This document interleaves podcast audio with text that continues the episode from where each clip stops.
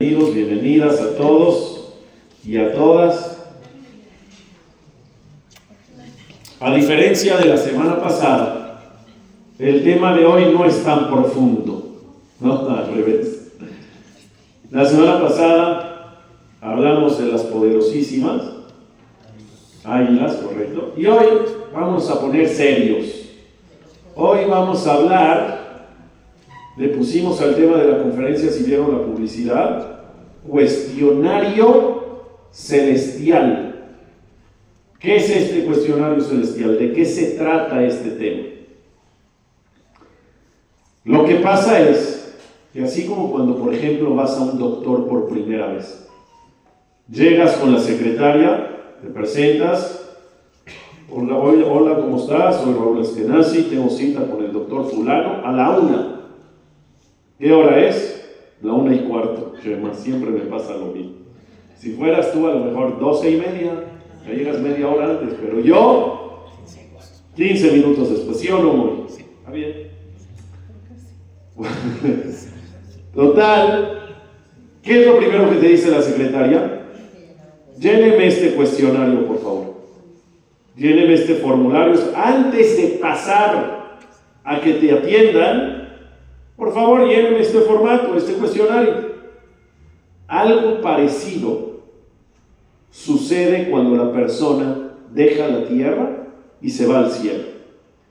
Que vivamos 120 años, larga vida, con salud, con alegría. Pero no vamos a tapar el sol con un dedo. ¿Somos mortales o inmortales? Somos mortales. Llegará el momento, en muchísimos años, llegará el momento. El alma se desprende del cuerpo, no deja de existir, el alma es eterna, simplemente se va a un lugar distinto en el que nos encontramos nosotros.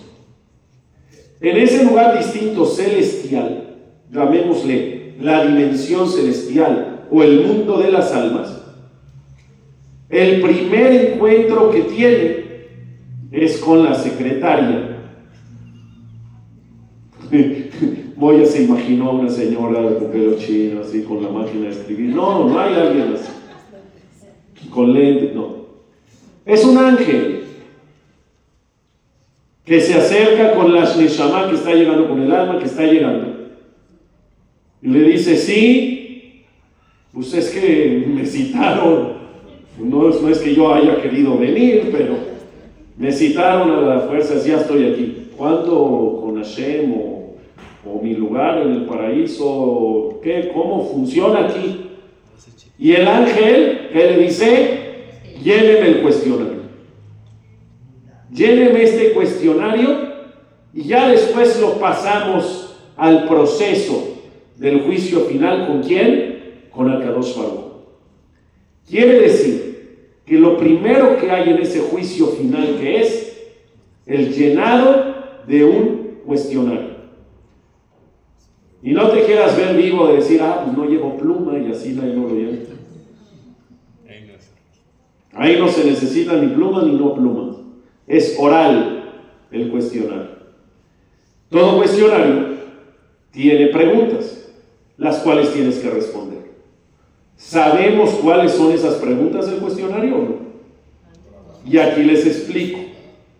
Si un niño en la escuela va a presentar un examen hay dos tipos de profesores.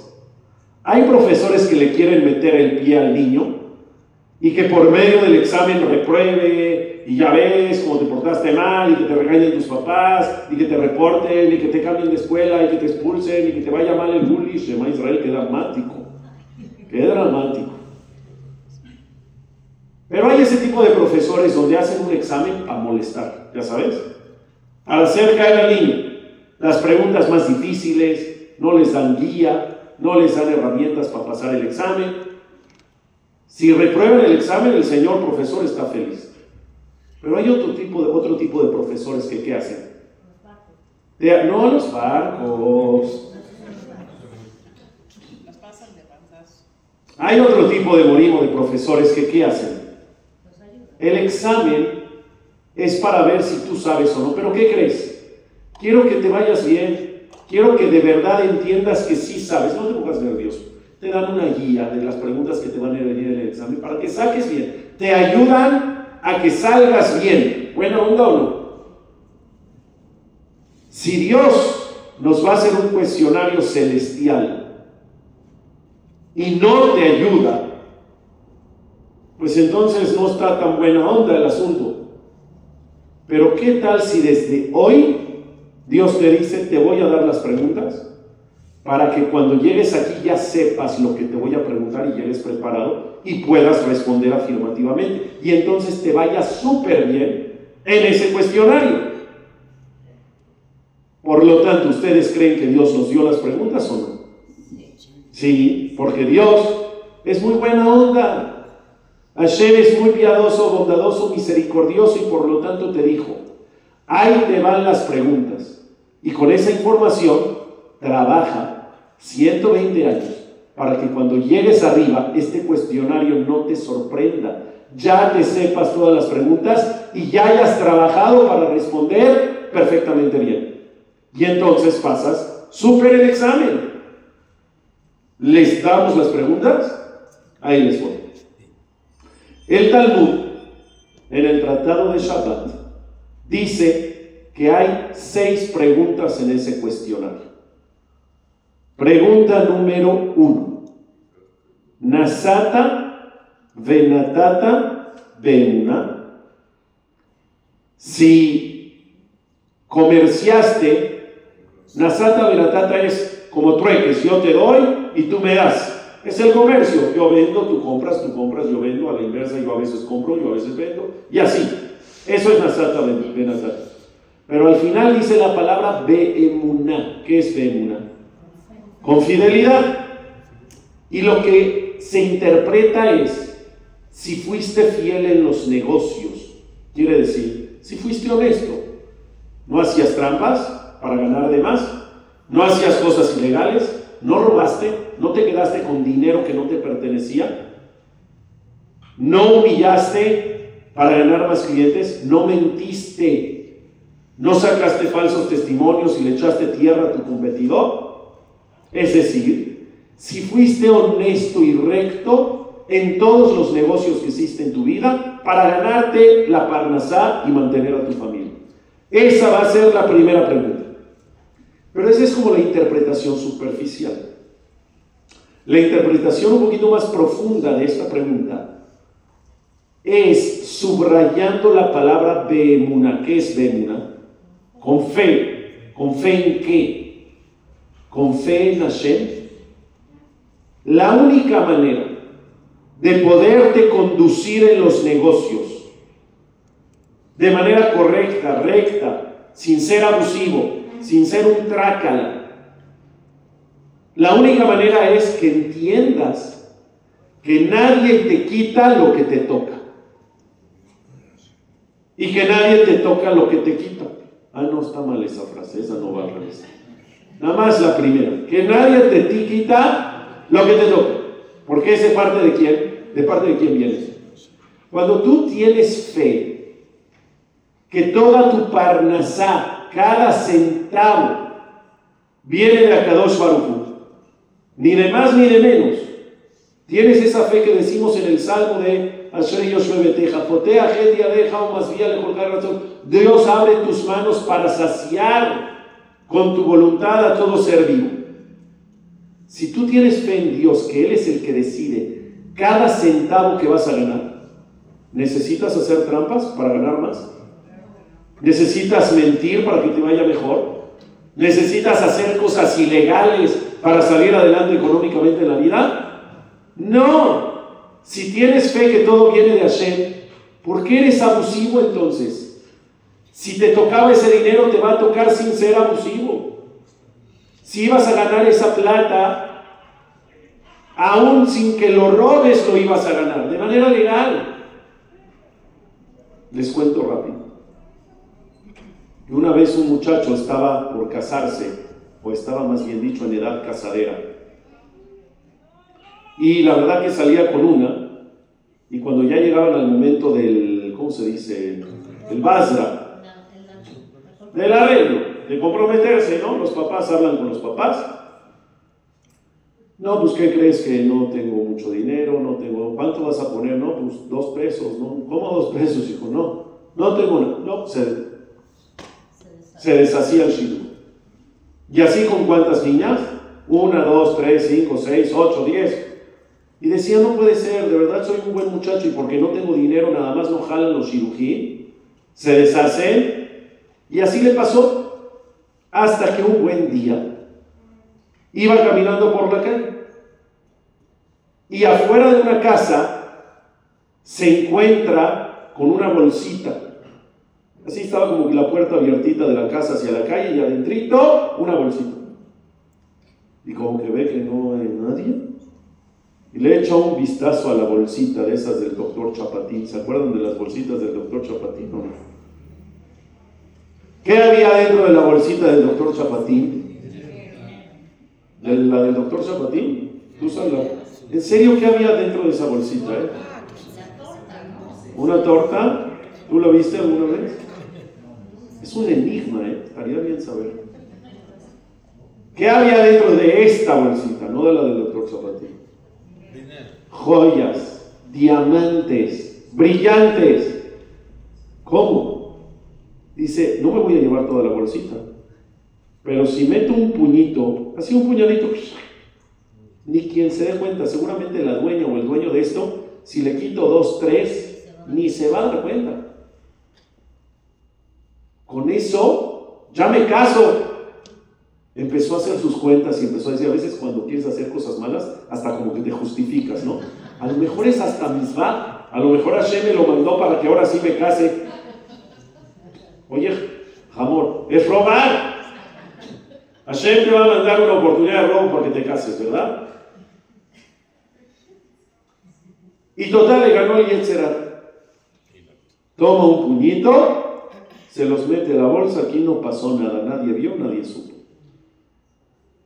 se va caminando una cuadra, dos cuadras, ¿y qué le agarra? No, la policía. No, no es cierto. Sí la culpa, el remordimiento. Le agarra, le culpa el remordimiento y dice, ¿qué estoy haciendo? ¿Soy un ladrón? Por más que tenga un buen fin, lo que acabo de hacer, ¿soy un ladrón? ¿Estoy loco que por más que no le afecte a la persona que se los quite, ¿soy un ladrón? Hizo Teshuvah en dos cuadras, se dio la media vuelta, regresa, nadie vio, las regresa.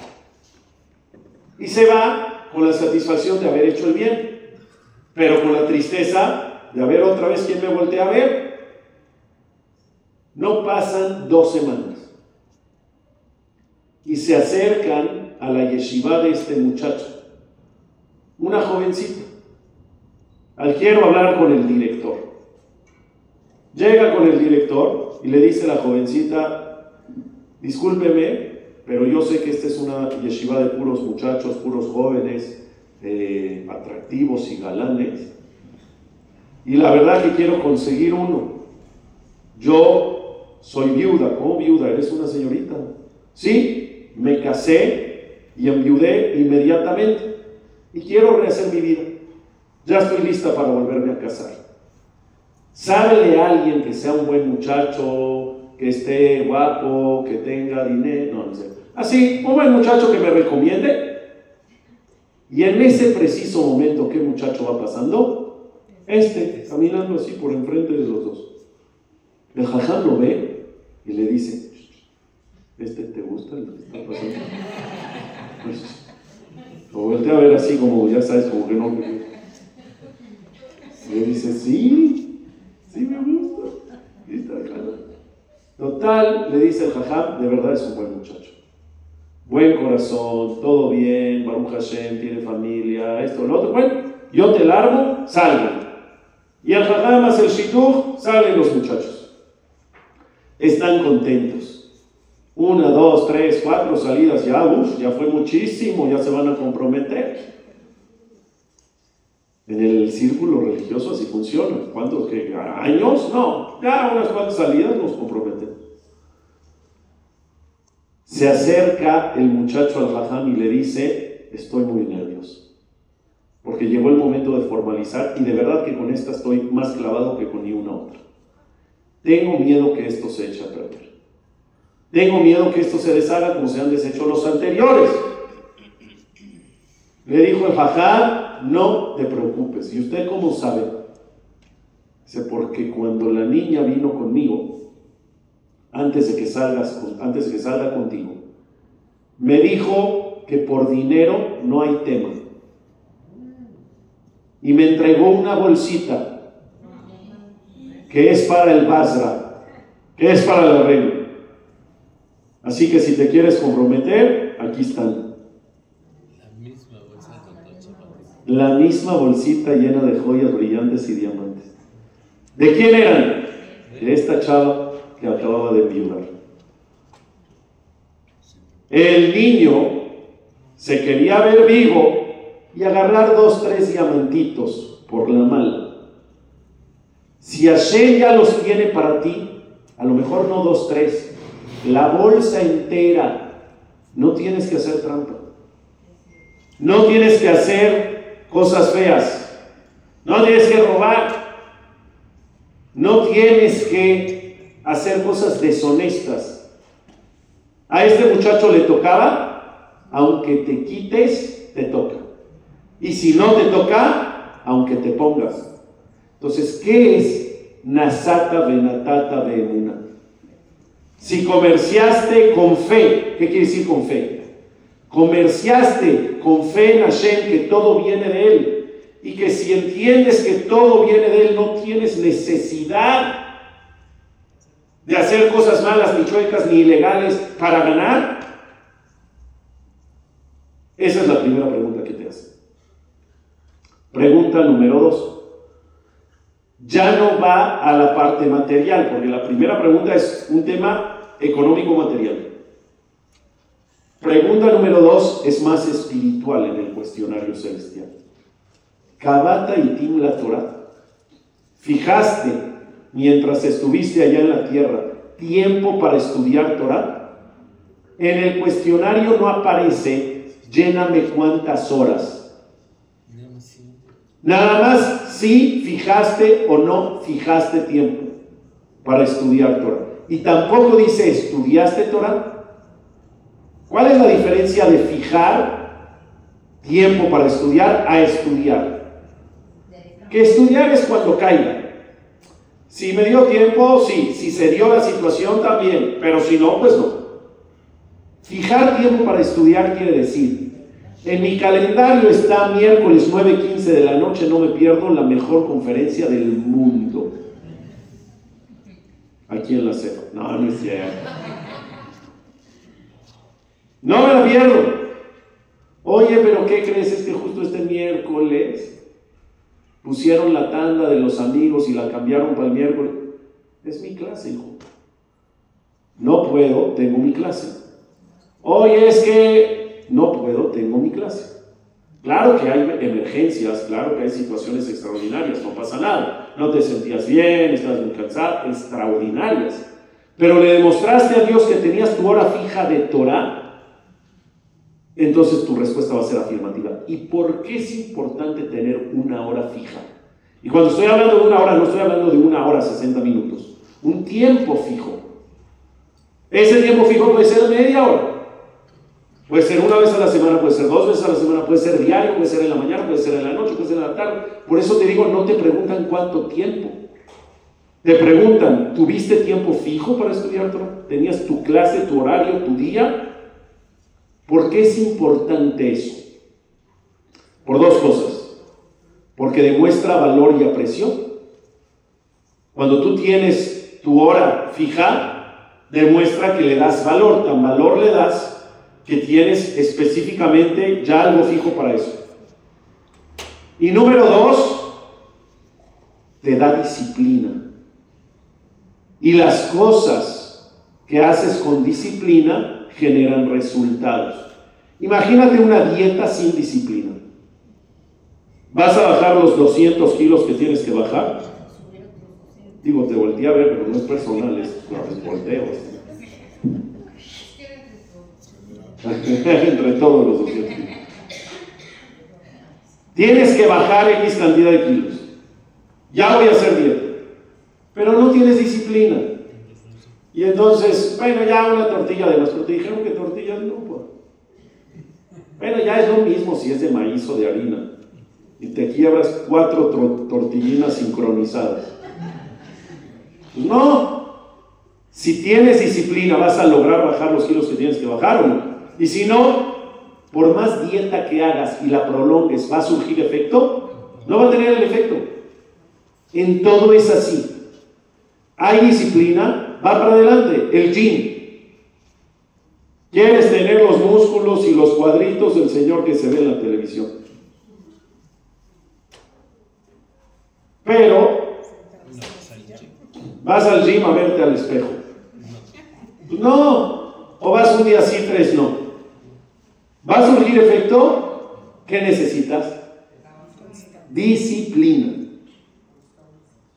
La Torah tiene una finalidad en esta tierra y es transformar tu alma. Cuando tú estudias Torah, no tiene que ver el efecto en la mente, sino el efecto tiene que ser en el interior, a nivel alma. La Torah te tiene que transformar el alma, te tiene que tocar el alma.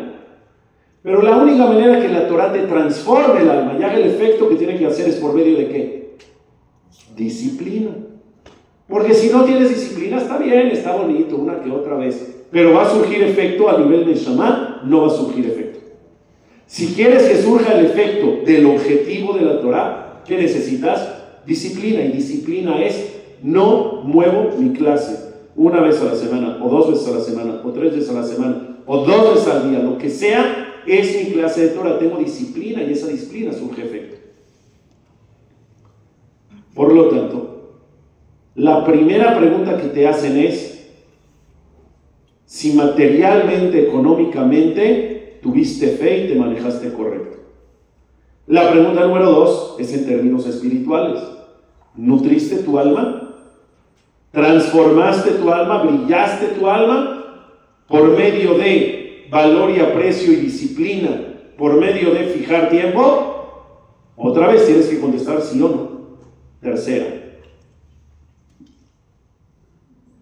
Asacta de Piliá y voy a ser específico al traducir, voy a ser claro al traducir, puntual al traducir. Asacta, te ocupaste de Piriá de fructificar o de reproducirte. Esa es la pregunta número tres. La pregunta es, ¿qué es reproducirte o o fructificarse. Tener familia. ¿Uno? ¿Cuántos es tener familia? Los que Dios quiera. No, pero si no son del Espíritu Santo, o sea, no vienen por la cigüeña. Uno tiene que hacer lo propio. ¿Cuándo? Mínimo dos.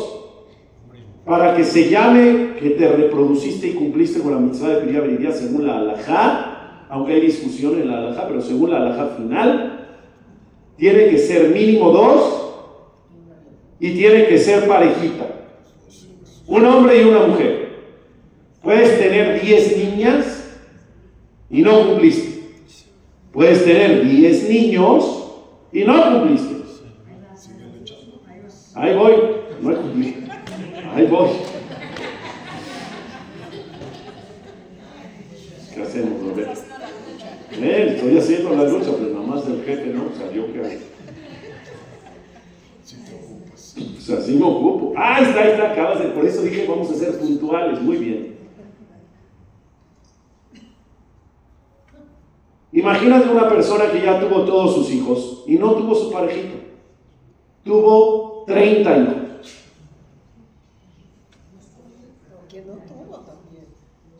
O que no pudo tener, correcto llega al cielo. Primera pregunta, palomita. Imagínate, ojalá que sí. Segunda pregunta, palomita. Tercera pregunta, ¿taché? ¿Taché? ¿Yo qué? ¿Eh? Yo entiendo. Y el, el formato de la pregunta no es cumpliste Piría Beribia? No es. El formato de la pregunta es, ¿te ocupaste en cumplir? Pues, papá, tuve 20, hijo.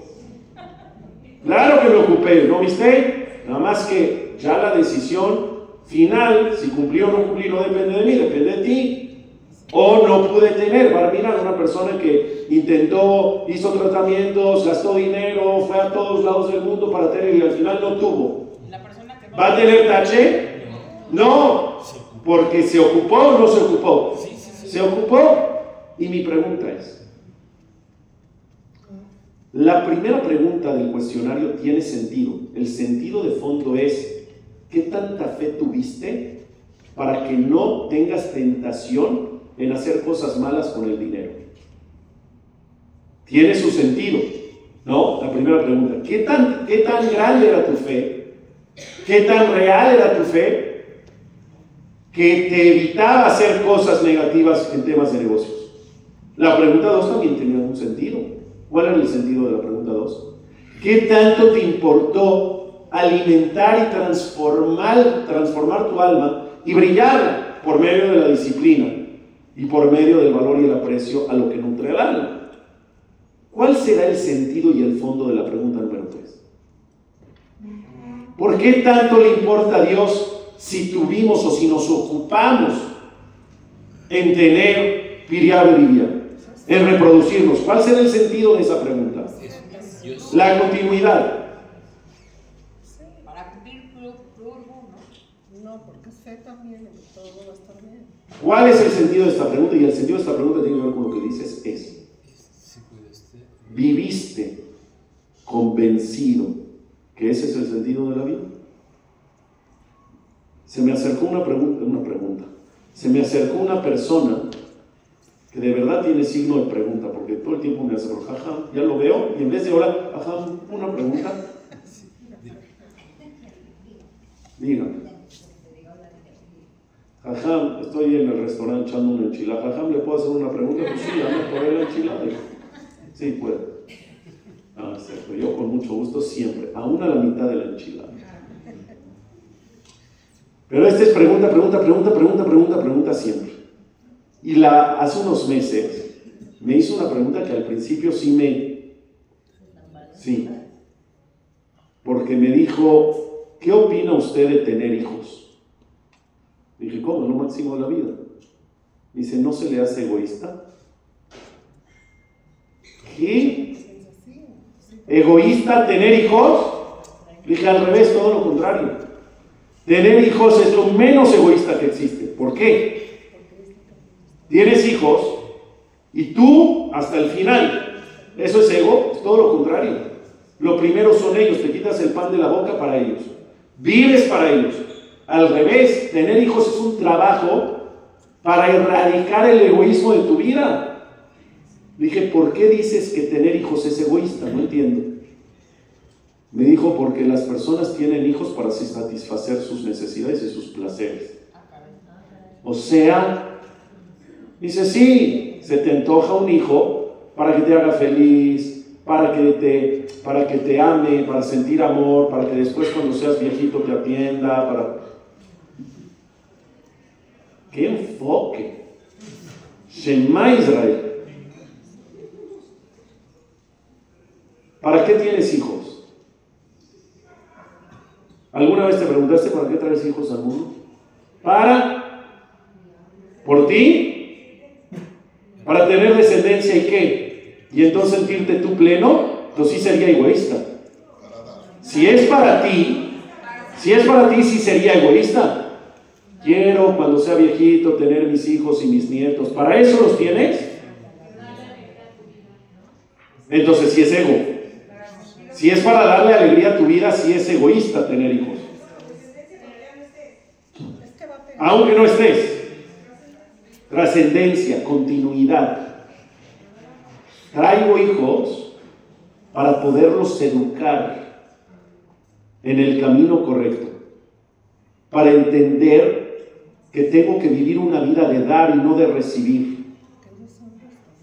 Para que ellos puedan cambiar al mundo negro y oscuro que tenemos gracias a la educación que yo les di. para que ellos hagan del mundo que hay hoy un mundo mucho mejor. Y entonces cuando el sentido de tu vida es formar una familia, es todo lo contrario al ego, porque al revés representa compromiso, representa esfuerzo, representa sacrificio. Ya no haces nada para ti. Responsabilidad es, un, es, una losa de responsabilidad muy grandísima. Si entiendes que ese es el, el sentido de tu vida, continuidad y dejar un buen legado en el mundo para que el mundo sea mucho mejor, ese es el sentido de la pregunta número 3. ¿Entendiste que no se vive para uno nada más? ¿Que se vive para los demás? tuviste o te ocupaste en tener tu vida aunque sea que sabías que iba a ser una vida mucho más difícil. Una persona que no tiene hijos vive más relajado, más relajado. Pues a lo mejor sí. Tiene preocupaciones, pero de estas, de, de otra índole. Pero las preocupaciones reales, ¿quiénes son?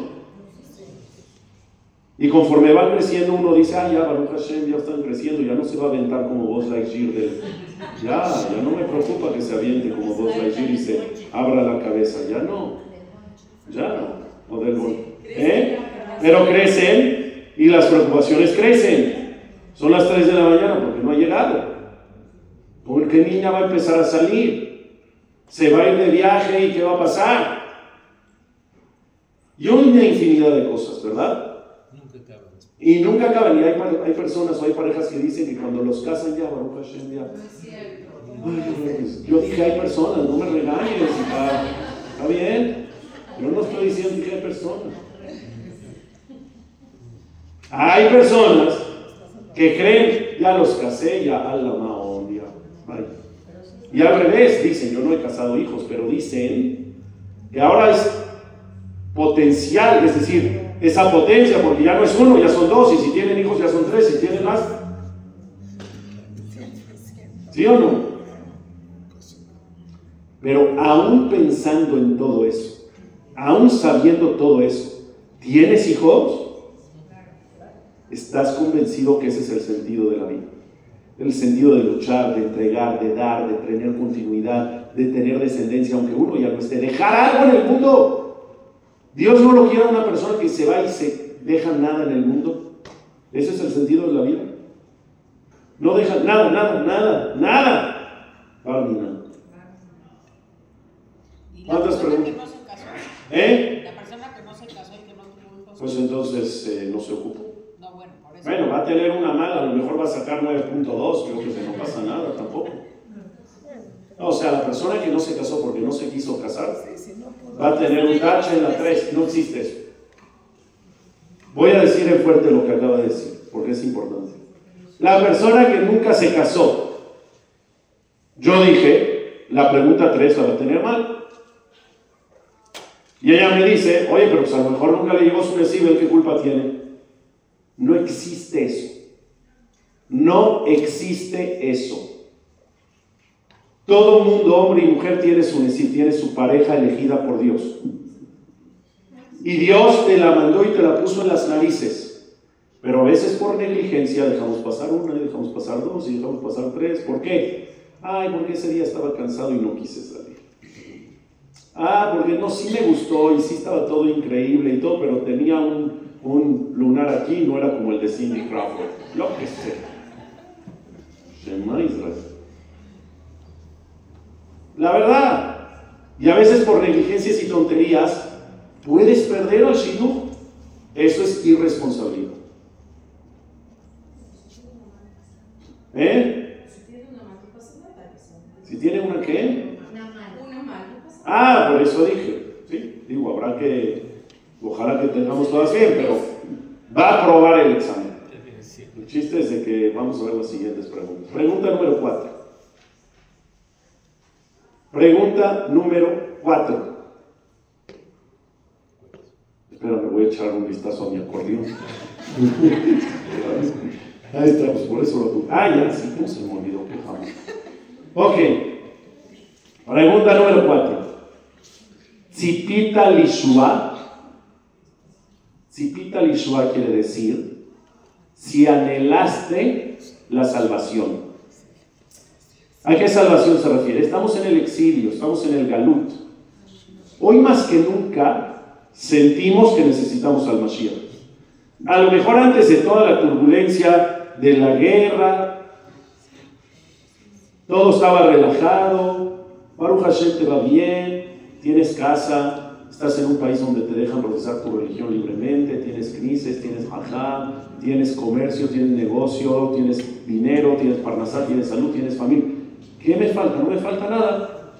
Como que la gente pierde de vista el anhelo porque venga el Mashiach. Pues ¿para qué quiero que venga? Todo está bien. Pero ahorita en situaciones así, ¿te das cuenta que el mundo está bien o está mal? El mundo está de cabeza. ¿Quieres al Mashiach o no? Hoy más que nunca sí. Ya nada más que gane San Francisco el Super Bowl y al otro día que llegue. Porque de verdad estamos a punto. Ya estamos a nada, se puede esperar así unos días nada más y ya. ¿Anhelas el Mashiach o no? Hoy sí, siempre. A lo mejor en la pandemia también decíamos, como que ya llega el Mashiach, ¿no? Gente que Barminan se enfermaba, que moría, que no sabías la incertidumbre de lo que pasaba. ¿Qué decías? Se necesita, el mundo necesita el Mashiach. Pero en los picos altos buenos de la humanidad, no sé si lo anhelamos. Y el mundo lo necesita. ¿Cuál es el sentido de la pregunta número cuatro? ¿Cuál es el sentido? ¿Para qué esa pregunta? ¿Qué quiere Dios de ti cuando contestes afirmativamente? Sí, sí esperé el Mashiach. ¿Y eso qué quiere decir? Escuchen bien lo que voy a decir, es fuertísimo. ¿A quién pusiste primero en tu vida? ¿A ti o a Dios? ¿Quién fue tu prioridad? ¿Tú o Hashem? ¿Por qué de esta pregunta, más bien dicho de la respuesta a esta pregunta, se deriva quién estuvo primero, si tú Dios? Porque Hashem sin Mashiach es uno y Hashem sin Mashiach es otro. ¿Te dije? Exacto, yo nada más lo dije para ver si están poniendo atención, me parece que sí. Qué bueno, no se les va una. Hashem sin Mashiach es uno y Hashem con Mashiach es otro. Les voy a decir así de fácil. Hashem está contento ahorita. ¿Ustedes creen que Hashem está contento ahorita con lo que hemos hecho del mundo? Obviamente no. ¿Eh? Tú dices, estará contento con unos y con unos no, pero en términos generales, el mundo universalmente. Una vez hace mucho Andrea me había dicho, estábamos cenando, me acuerdo perfecto. Estábamos en la barra, en la barrita de la cocina, y estábamos cenando y me dice, así de la nada, ¿te acuerdas? Es muchísimo. Hazito Hashem. ¿Cómo que Hazito Hashem? ¿Por qué Hazito Hashem? Ni pobrecito Hashem. ¿Por? Porque a veces pues, las personas están muy alejadas de él, la gente no cuida, la gente no hace, la gente cada vez le interesa menos. Hazito Hashem, ¿no? Y de verdad dices, híjole, sí. Cuando llegue el Mashiach, ¿qué va a pasar? Ve allá Hashem le kol Así dice el pasuk, así dice la tefila. Vayom y Hashem echad ushmo echad. Cuando llegue ese día, refiriéndose a la llegada del Mashiach, a la salvación, Hashem será feliz, absoluta y completamente, por, porque todos van a cumplir su voluntad. Porque ya no va a haber ese Yetzerará tan fuerte, ese instinto del mal tan fuerte que te aleje de Dios. Porque ya no va a haber ese odio en contra de los Yehudim, al contrario, te van a adorar, te van a querer, te van a respetar. El antisemitismo se va a acabar. Así será. Hashem estará más feliz con el Mashiach, 100%. La época antes del Mashiach y la época después del Mashiach para Dios es completamente distinta. Entonces, puede ser que tú antes del Mashiach estés súper bien, súper acomodado, no te falta nada. Pero si sabes que Dios no está contento y que Dios necesita su Betamigdash y quiere su Betamigdash y quiere reunirnos a todos en Israel y Jerusalén y sabes que Dios va a estar más feliz después del Betamigdash, después del Mashiach. Aunque tú estés bien, ¿por qué anhelas al Mashiach? No por mí, ¿por quién? Por ti, que llegue el Mashiach.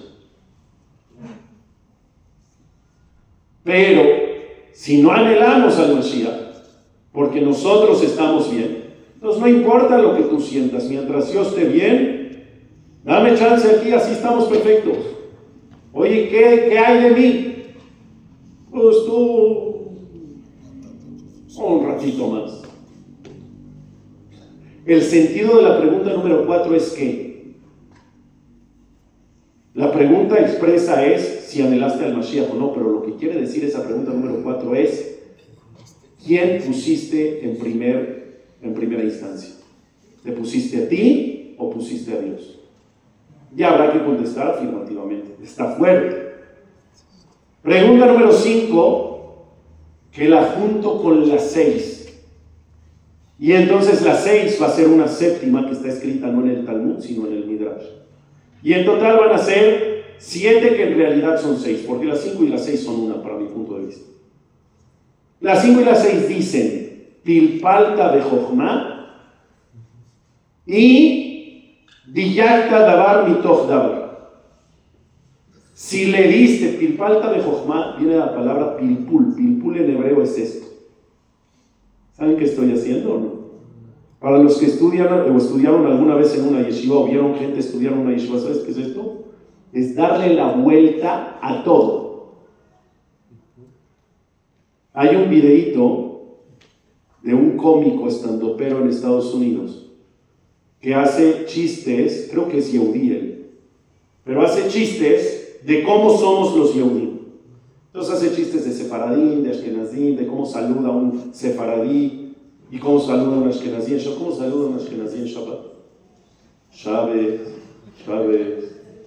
Y un sefaradí, ¿cómo saluda? Shabbat Shalom. Bien, abraza y grita Shabbat Shalom. Todo el... Te da risa porque te identificas, es real. Pero tiene un videíto, tiene una, una, una eh, un show, una presentación, gracias, donde habla sobre cómo los judíos le damos vuelta a todo. Y se a en un, eh, con los güey, en la fiesta de los güey, cuando hay un árbol, que tienen que poner un árbol, no hay de cuánto tiempo, cuánto tamaño tiene que ser el árbol, qué color de verdor tiene que tener, si se pasó de verdor ya no sirve, es azul, cuánta luz, cuántas lucecitas, cuántas esferas, si se le cayó una plantita ya no sirve, uh, pero si esa plantita era de abajo sí sirve, y si era de arriba no sirve. Los güeyes no tienen eso, pon un árbol y ya está. Oye, y si es un bonsai y no es un, también sirve el bonsai, ya dale. Pero el Yehudí. Los horarios, Los horarios. No, que si no pudiste en este horario, bueno, pero súmale 13 más medio, más entonces, pero si ya se te pasó ese, puedes decir de 3 verajot, 2 verajot, pero acuérdate que si tienes más gente en la casa, sí puedes decir las 3 verajot, pero aguas que no se te. Y el tamaño donde tiene que ir la januquilla no puede ser más alto de no sé cuántos metros y más bajo de no sé qué dice. En la ventana, pero si no es en la ventana depende. Si tienes edificios enfrente, si no tienes edificios enfrente. Si no es en la puerta, ah, pero si va a ser en la puerta tiene que ser del lado derecho a la mesa. Pero si no se... Y, y eso es en Hanukkah. Y en Sukkot, Shema Israel las árabes se le cae la zarabot. No tienes que contar cuántas hojitas hay en cada esta entonces, pero si quedan más de la mayoría de tres cuartos de este, pero si tiene el pero si no tiene el shiu, pero el ulam, si se abrió la puntita de Shema. Eso que se llama pilpalta de Jochma Y le dayek dabar mitoch dabar quiere decir darle vueltas a la inteligencia, a la sabiduría de la Torah, rascarle y rascarle y rascarle y ser minucioso y hasta cada detalle entender y tratar de deducir cosas de otras cosas. Porque sólo así demuestras que quieres llegar a la verdad. Que esa es la verdadera vida la Torah que Cuando tú de verdad demuestras que eres detallista y minucioso, y entonces contestas afirmativamente a esa pregunta, que te dedicaste a entender cada detalle, por lo menos procuraste hacerlo, es decirle a Dios, te demuestro que para mí la Torah es la verdad de la vida, y por eso le dediqué tanto, y por eso fui minucioso. Y entiendo que esa es la realidad, que mi religión es la verdad. La semana pasada me habló una señora si podía traer a su hijo que porque tiene preguntas muy difíciles que no sabe contestar. Y yo le dije, ¿qué edad tiene el niño? Ocho años. Ok, entonces lo veo en la tarde porque en la mañana tiene escuela. Y yo dije, pan comido. ¿Ocho años? Nos sentamos en el aula 1-2 allá se sentó el niño, me empezó a hacer una de preguntas. ¿Cómo sabe que la religión judía es la verdadera? No, pues que no. Y que, pues es que también los de la otra religión X, pues también ellos tienen su verdad. Y me empezó a hacer una de preguntas existenciales. Y yo le dije, ¿qué crees? Que ya va a empezar mi clase, te veo mañana. Mañana te veo. ¿Qué onda con este niño, 8 años? ¿Qué le pasa? Yo pensé que me iba a preguntar, oiga, jajam, y si Netilat y son 2 y 3 o 3 y 3, yo qué sé. Preguntas existenciales muy cañonas. Y Baruch Hashem platicamos y platicamos y llegamos a la conclusión de que él tiene que saber, pero sobre todo tiene que sentir que este camino es el verdadero, que este camino es el real.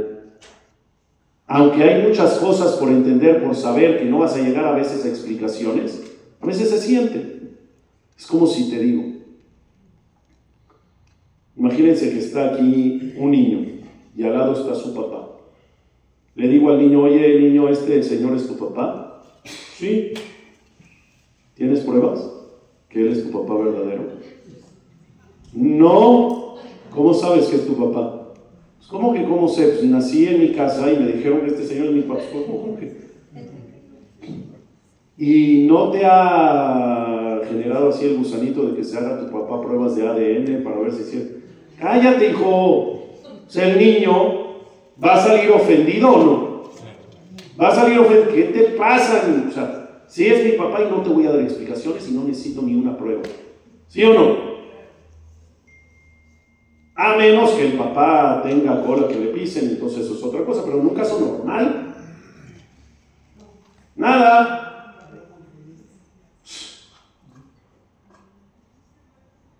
Cuando una persona le preguntan, ¿ese es tu papá? ¿Este es el Dios verdadero, Shema Israel Hashem ¿Este es el camino correcto? ¿Esta es la vida de verdad? Y que sí, a veces tienes pruebas, tienes explicaciones, pero a veces hay cosas que se salen. ¿Tienes pruebas? Y ya te hiciste ADN y esto y el otro, el otro, el otro. Pruebas de la existencia. No, no voy a llegar a todo. ¿Qué le voy a terminar diciendo? No necesito saber. Lo siento. Y cuando una persona se mete a ser minucioso en los detalles de la Torah, cada vez más allá de saber, comienza a sentir que este es el camino de la verdad.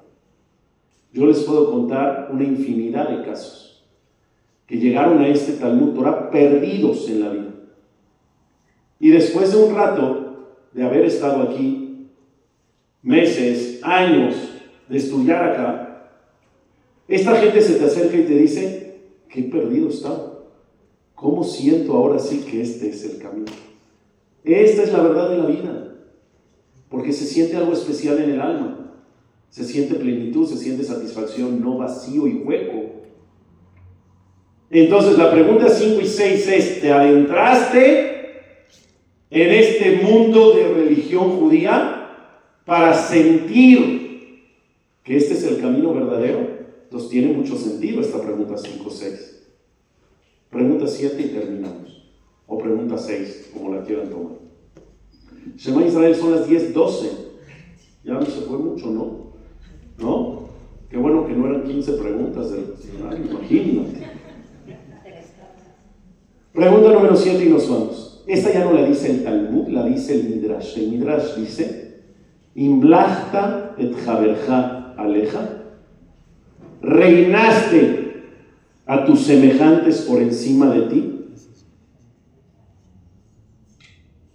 Quiere decir que si la dignidad y el honor de los demás estuvieron por encima de quién? De tu propio honor. Y Dios, para Dios es muy importante saber qué lugar ocupaban las personas que te rodearon en la vida, en tu vida. Si te esforzaste y demostraste con acciones, con cariño, con gestos, que te sacrificaras tú para guardar el respeto y la dignidad, que nadie se sienta mal, eres una persona grande para Dios que puede contestar esa pregunta número 7 afirmativamente. Se me acaba de acordar. Un jaján que se llamaba Rabbi Akiva no hace muchos años atrás. En Pesach, él cumplía cabalmente la frase, Alahmania, este es el pan que te hace pobre porque cuesta mil pesos cada matzah. Alahmania, este es el pan de pobres, no que te hace pobre. ¿Qué dices en ese párrafo de Alahmania de Pesach? Kol yetebe yehol, kol yetebe todo el que esté hambriento, fádala a la casa. Mis puertas están abiertas, que vengan y coman. Todo el que esté sediento, y el hizo que venga y que tomen. Aquí hay pesas para todos. Pero a veces decimos el alajmania como decimos el, fádala a la casa. Amor, me acabas de decir que ni vas a desayunar en tu casa. Ah, bueno, así se dice, así se dice. No se tarden. De verdad, no sé. ¿A dónde? Todo lo bueno, ya sabes, ¿eh? ya sabes, ya sé que son frases que tenemos muy cañón. Así en Rosa Shana, en vez de Shana, ya sabes, ¿eh? ya sabes, ya sé que. ¿Qué hacía Rabbi Akiva Rabbi Akiva ¿qué hacía? Cumplía cabalmente con ese párrafo, hacía ceder de pesa para cientos de personas en su casa. Quien quiera, hay ceder de pesa. Cientos de personas recién no los conocían, no tenían invitación. Quien quiera ya sabía que ahí había para pasarse de pesa. Un buen año. ¿Qué pasó, muy? Ah, ya sabes, te gustó, ya sabes. Un buen año está a punto de hacer kirush. Ya está la mesa lista, los manteles blancos, todo puesto, la charola, el jaroset, el, la lechuga, todo el apio, todo, todo, todo listo. Cada uno su copita de kirush. Imagínate 200 copitas de kirush. Todo listo. A segundos de levantar la copa y hacer kirush, pues se ponen de pie, ¿no? Todos los comensales, los invitados. Y al ponerse uno de ellos de pie, rodillazo de esas, de esas que te duele la rodilla hasta un año después, hasta el otro pesa. Colocadito, mueve toda la mesa. Efecto dominó, se caen como siete copitas. Y se arma un alboroto. Ay, no, no pasa nada. Y toda la gente ahí recogiendo y mil servilletas. Se hace un desastre. Y el rap, que está en la cabecera, ve hasta el fondo que algo está pasando. Y como que enfoca y se da cuenta que hay un señor que tiró siete copas de vino y que todo el mundo está encima y que todos los ojos están ahí. ¿Qué hace el jajá? En ese momento se pega un rodillazo más fuerte y él tiene la copa del Mashiach, hijo, no una copita. Se pega un rodillazo más fuerte adrede. ¡Paz! ¡Paz! Tira 10 veces más cantidad de vino en su mesa y la esposa lo mata. ¿Sí o no?